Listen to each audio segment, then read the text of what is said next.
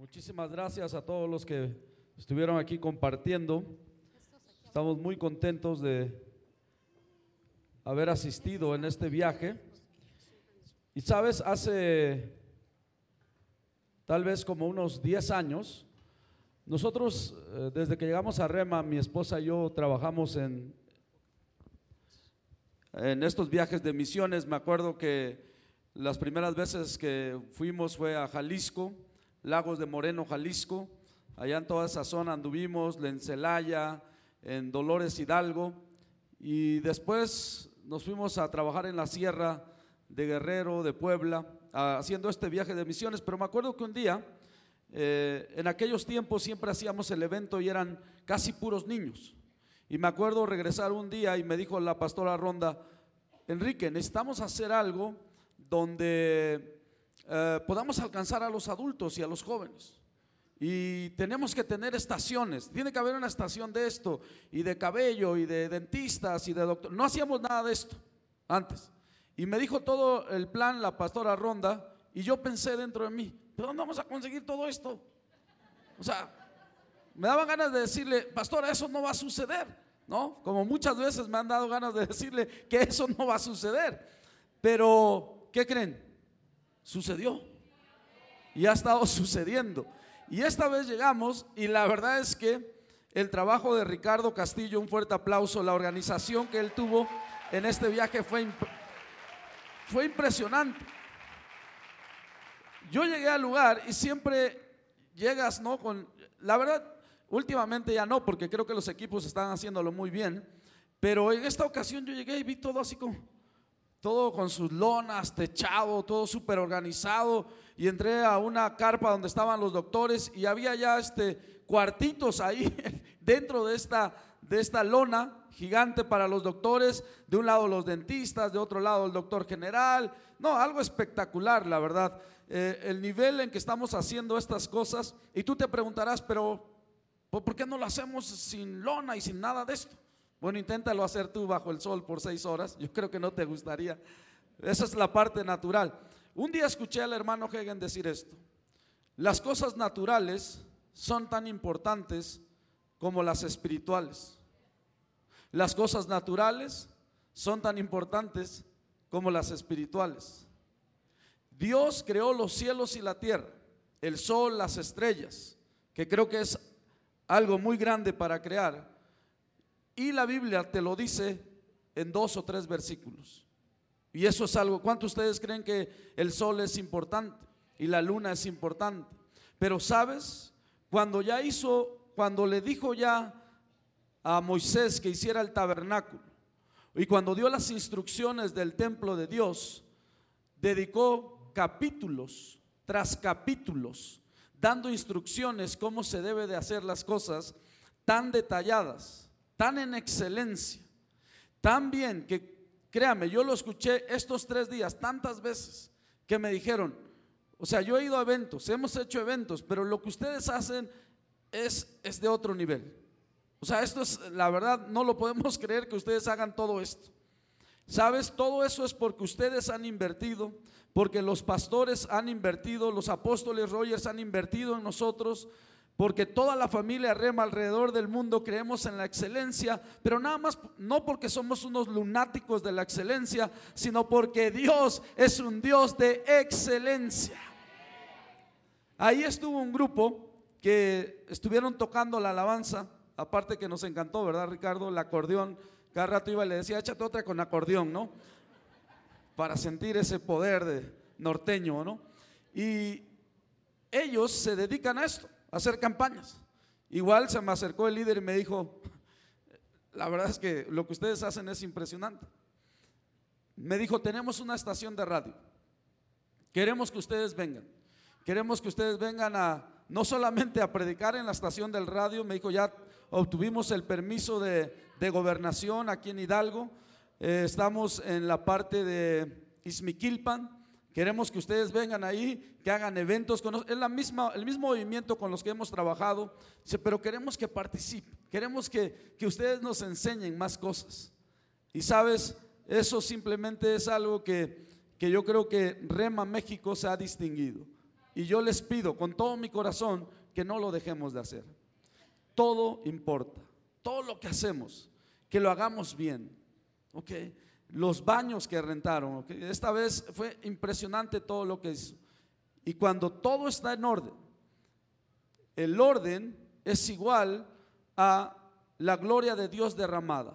Dios no derrama su gloria en donde hay cosas desordenadas. Antes de que Dios derramara su gloria sobre Adán y Eva, puso orden en esa tierra que estaba vacía y desordenada. Puedo escuchar a lo mejor en mi mente que me gusta imaginarme cosas escuchando a Dios diciendo, ok, necesitamos, necesito derramar mi gloria sobre esta tierra, pero primero necesitamos ordenarla. Y antes de poner a mi creación, Adán y Eva, antes de ponerlos ahí necesitamos poner orden. Y antes de predicarle a la gente aquí en Hidalgo, en Guerrero, en Jalisco, yo quiero que ustedes lo hagan ordenado. Y, y Omar, que es de tercer año, él obviamente dice, yo no sabía nada, pero tenías que ver ahí a los sedecanes con su hilo, afilando las sillas, y te apuesto que había gente diciendo, pero ¿para qué? Si al ratito las van a dejar todas mal hechas. Pero la gente que llegó ahí y vieron todo ese orden, y Dios derramando su gloria, minutos, minutos después estaban levantando sus manos diciendo, yo quiero recibir a Jesús. Yo quiero a este Dios que va a ordenar mi vida, que va a ordenar mi familia, que va a ordenar mis hijos, que va a ordenar mis emociones, que va a ordenar mis finanzas. ¿Cuántos quieren orden en sus finanzas? Que va a ordenar nuestro país, que va a ordenar nuestro gobierno. Le servimos a un Dios de orden. Amén. Gloria a Dios. Rápidamente vayan conmigo a 1 Corintios 12, 12 y a ver si lo pueden poner en la pantalla. Con los minutos que nos quedan, quiero nada más tomar algunos puntos de lo que veníamos hablando hace algunas semanas acerca de los otros. ¿Se acuerdan de los otros? ¿Se acuerdan de los otros irregulares? ¿O nadie se acuerda de ellos, no?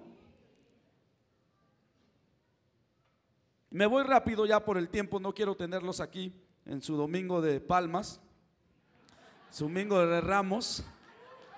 1 Corintios 12:2 dice, porque así como el cuerpo es uno, digan uno, y tiene muchos miembros, dice, pero todos los miembros del cuerpo, siendo muchos, son un solo cuerpo. Así también Cristo. En otras palabras, tú y yo, cuando nos reunimos, aun cuando somos muchos, gloria a Dios, somos un solo cuerpo. Y en todos los cristianos existe la misma vida espiritual derivada de la misma fuente que nos proporciona energía similar y nos impulsa a un mismo propósito. Ahora, estamos transmitiendo en Facebook, algunos de ustedes se conectan, lo comparten, gloria a Dios, algunos de ustedes nos dejan sus comentarios y está todo excelente. Pero yo quiero animarles, a lo mejor alguien que hoy decidió quedarse en casa, ¿no? la verdad es que no se trata nada más de quedarnos en casa y ver la transmisión y no venir a la iglesia. Entiendo la gente que a lo mejor está de viaje o hay personas que nos están viendo en otras partes. Saludos a esas personas que nos están viendo en Nueva York, en Carolina, en Oklahoma, hay en varias partes. En, en Londres, la familia Vidal, ¿se acuerdan de ellos? Allá en Inglaterra también nos ven seguido. Pero es muy importante, queridos hermanos de Rema México congregarnos. Hay una unción corporativa o una unción colectiva cuando nos juntamos. En otras palabras, hay más fuerza cuando todos los miembros nos reunimos. Hay un poder disponible más fuerte, más poderoso cuando estamos aquí todos juntos. Así que nunca dejes de congregarte. Y venimos primordialmente para escuchar, sí, la palabra de Dios, sí para ser guiados por el Espíritu Santo, pero también para amar a nuestros hermanos, para amar a la persona que está a tu lado. En Juan 13, 34 y 35, que lo leímos hace dos semanas, Juan 13, 34 y 35 dice, Jesús les estaba diciendo a sus discípulos, un mandamiento nuevo les doy, que se amen unos a otros, digan otros Jesús les dijo, ámense unos a otros como yo los he amado, que también se amen unos a otros. Versículo 35 dijo, En esto conocerán todos que son mis discípulos si tuvieren amor los unos con los otros. Jesús nos dio un mandamiento. El amor es un mandato. El amor o amar a tu prójimo no es una sugerencia. El amor no es un gusto. Es bueno que te guste lo que amas, pero a veces tendrás, tendrás que amar aún algunas cosas que no te gustan. Y ahí es un poco difícil, ¿verdad? El amor bíblico es una decisión de obedecer el mandato de Jesús. El viernes en la noche, antier, el reverendo Tony McKinnon enseñó a los alumnos de, eh, de Rema en la noche, el turno de la noche. Hay algunos alumnos de la noche, sí. Y él habló acerca del amor. Impresionante lo que nos enseñó, por dos horas. Yo estaba yo así de, wow, esto está impresionante. Y él dijo algo que me impresionó, hablando de este versículo 34 y 35. Él dijo, el amor es una señal.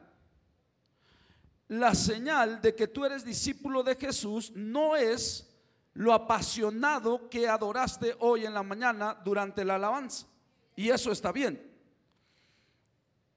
La señal de que eres un discípulo de Jesús es tu amor hacia el prójimo. Si tu amor hacia tu prójimo no está bien, es un reflejo de tu amor hacia Jesús. Y él dijo, ahora, muchos de ustedes dirán, no, no, no, no, no, no, no. Mi amor con Jesús está bien. Yo y Jesús somos panitas, nos llevamos bien. Pero aquí el señor Marvin, la verdad es que yo tengo problemas con él. Y entonces él nos dijo, esa es una mentira. Porque tu amor así es un reflejo de tu amor así. O va a dar este amor así. Entonces es muy importante que nosotros crezcamos en este amor. Para cumplir Juan 13, 34, el Espíritu Santo nos dio por lo menos 36 maneras de hacerlo. Y les voy a leer algunas. Por ejemplo, para poder cumplir Juan 13, 34 y 35, Jesús dijo, les doy un nuevo mandamiento. Y nos da el Espíritu Santo en diferentes escrituras si podemos ponerlo. Número uno, dice, ámense unos a otros, ¿no? Juan 13, 34. Lo siguiente es cómo lo vas a hacer. Lo siguiente es cómo lo vas a hacer. Juan 13, 34 es el qué. Digan qué. Los siguientes versículos es el cómo. Digan cómo. Es muy importante saber el qué, pero más importante todavía es saber cómo. ¿Ok? Porque yo te puedo decir que hagas algo, pero si no sabes cómo hacerlo, entonces vas a tener dificultades. Pero gracias a Dios, gracias a su Espíritu Santo, que Él nunca nos deja sin instrucciones claras. Por ejemplo, hablando del diezmo, es una instrucción clara de que Dios tiene riquezas que quiere darte. Y de ahí te dice cómo puedes obtenerlas. Y entonces te dice, mira, si tú diezmas, yo te doy las riquezas que yo tengo, yo te las doy.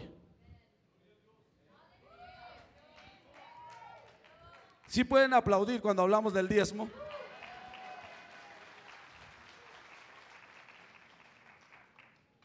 Vamos a leer rápido estas. El 2 dice, unidos otros con, unos con otros, en Romanos 12:5. Romanos 12:10 dice, prefiriéndose unos a otros. Juan 13:14 dice, lávense los pies los unos a otros. Mi esposa es la única que ha cumplido conmigo esa parte, porque me ha lavado los pies. Primera de Corintios 12, 26 dice, regocíjense unos con otros. Voltea al de al lado y ríete con él, regocíjate con él. Dile, Dios es bueno, ja, ja, ja. El 6 no voy a pedir que lo hagan. Lloren los unos con los otros. Romanos 12 y 15. Pero también tendríamos que hacerlo. Siguiente. Dice 1 Corintios 12, 25. Preocúpense unos por otros. Wow. Gálatas 5:13, ¿qué dice? Sírvanse unos a otros. Efesios 4:32. De los versículos más completos en el tema de unos a otros es Efesios 4:32. Y dice, sean que amables unos con otros. Sean que misericordiosos unos con otros. Luego 17, perdónense unos a otros. Y 18, se saltaron una, ¿no? A ver, regrésate a la que empieza en 7. 7, 7, 7, ahí está. Yo decía, no, porque ese de soportense está. Lo dejé al final. Romanos 12, 16, ¿qué dice? Vivan en armonía unos con otros. Romanos 14, 13 dice, no se juzguen unos con otros. Romanos 15, 7, recíbanse unos a otros. Aparentemente, algunas veces no nos recibimos. Bueno, déjame hacer una pausa. En Proverbios habla mucho de los flojos, por ejemplo. Y yo digo, un día yo preguntaba, Señor, ¿por qué tanto versículo para los flojos, no? Porque en realidad yo nunca he encontrado a alguien que me diga, pastor, ora por mí, porque yo soy, pero bien flojo, ¿no? Así de.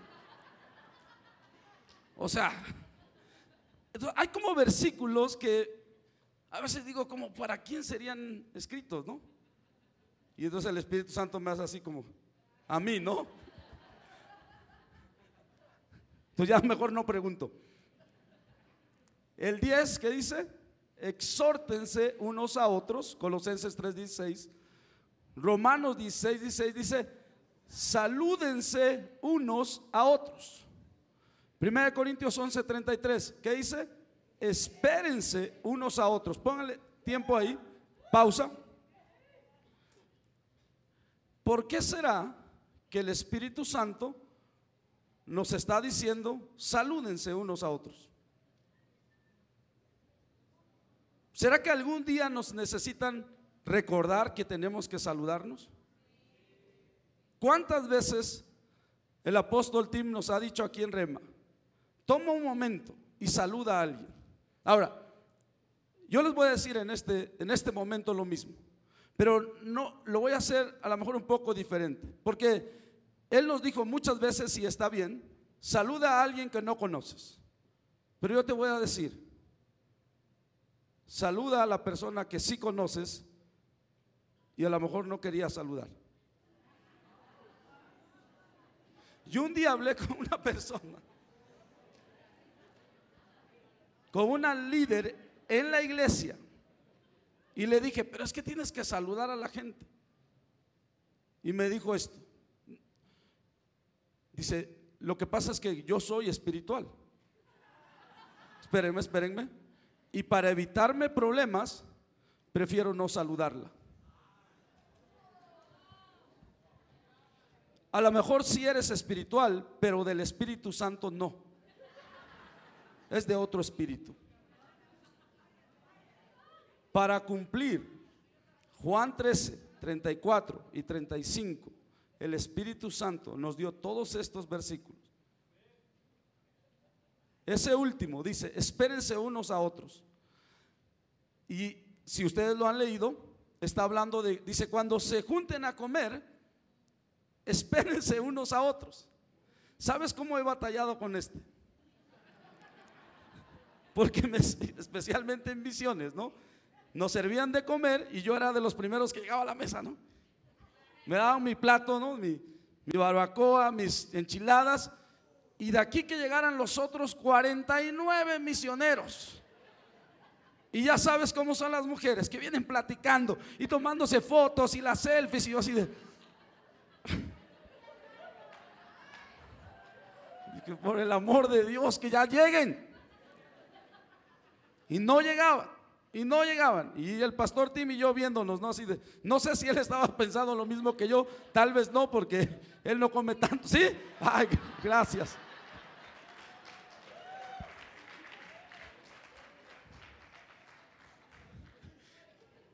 Primera de Corintios 11:33. Espérense. Yo pensé que era un rollo de las abuelitas, de que esperes a los demás a comer. Pero es un asunto del Espíritu Santo. Que cuando se sienten a la mesa, no empieces a comer hasta que todos tus hermanos, incluyendo mamá que está sirviendo, se siente.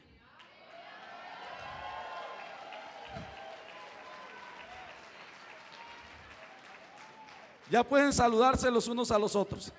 Saluda al de al lado.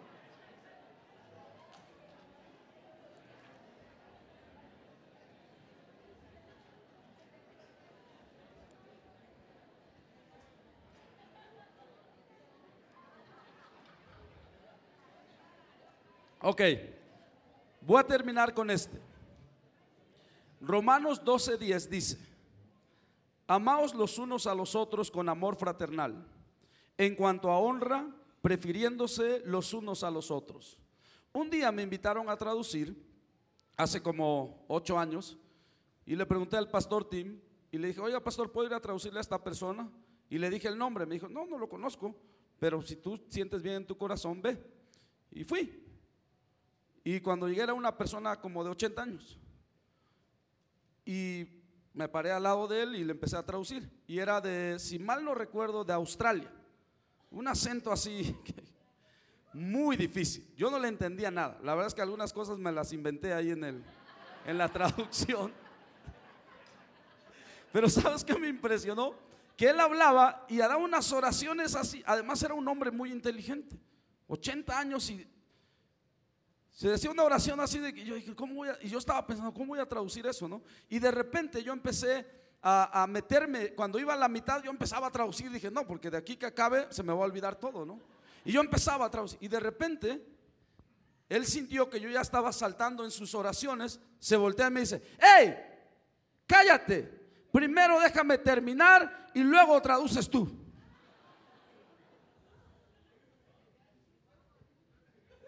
Yo lo volteé a ver, dije, me dieron ganas de decirle así, pues ahora se traduce solo.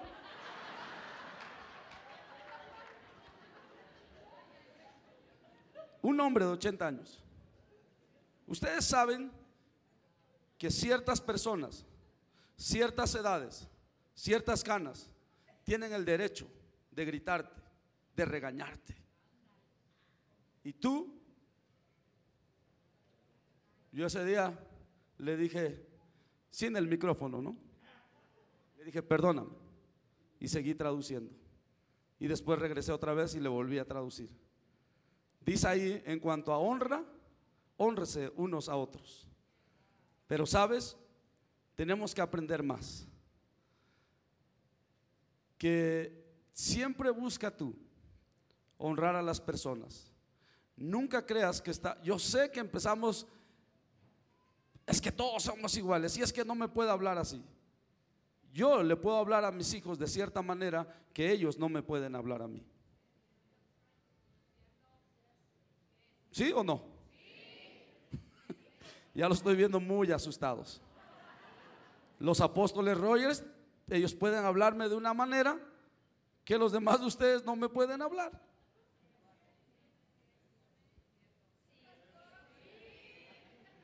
Y ellos tienen todo el derecho. Y aun cuando en mi carne yo quiero decir, ah, sí, pues entonces ustedes háganlo, ¿no? No, todo va a estar bien. Y este es el principio de preferir a los demás. Dice aquí, en cuanto a honra, prefiriéndose los unos a los otros. En la novela de Charles Dickens, Historia de dos ciudades, se nos ilustra un poco el tema de preferir a la otra persona y de la manera también que Jesús lo hizo. Porque Jesús dijo, nadie tiene mayor amor que este, que uno ponga su vida por sus amigos. En esta novela de Charles Dickens hay dos personajes principales, Charles Darnay y Sidney Carton. Charles Darnay es sentenciado en la novela a morir por la guillotina. y está a vísperas de casarse, de su boda. Así que la, su amada está devastada. Por otro lado, Sidney Carton es un abogado inglés que ha despilfarrado su vida. Es un hombre malo.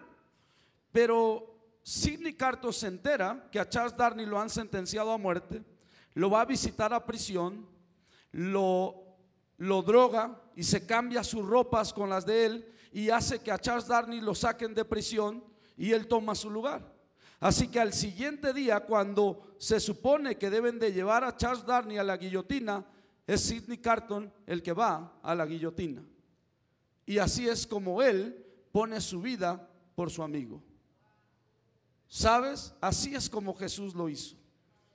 Jesús estaba en el cielo, decidió dejar su gloria para venir a la tierra. Nos dice en Colosenses 2, perdón, Filipenses 2. Tú puedes leerlo ahí, en el versículo 5 al 8. Dice que Jesús nos prefirió. O sea, Él prefirió a nosotros de la gloria que tenía con el Padre. Decidió venir a la tierra porque nos prefirió a nosotros. Y dice el versículo 5, tengan la misma actitud que tuvo Cristo. ¿Cuál fue la misma actitud? Que tú prefieres a tus hermanos antes que a ti. Amén. escuché una historia de una mamá que estaba preparando el desayuno para sus dos hijos, hablando de este principio de la preferencia.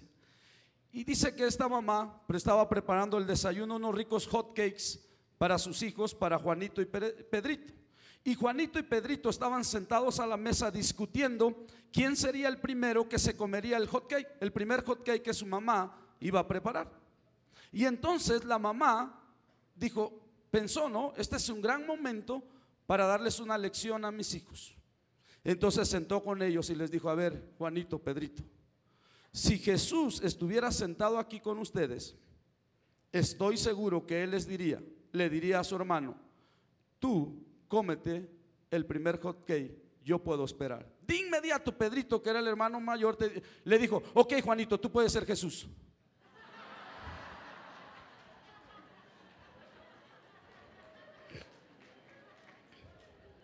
Es de esperarse que los niños sean egocéntricos. Lo triste es que la mayoría de los adultos batallamos con el egoísmo y tenemos que aprender a estar enfocados en preferir al otro,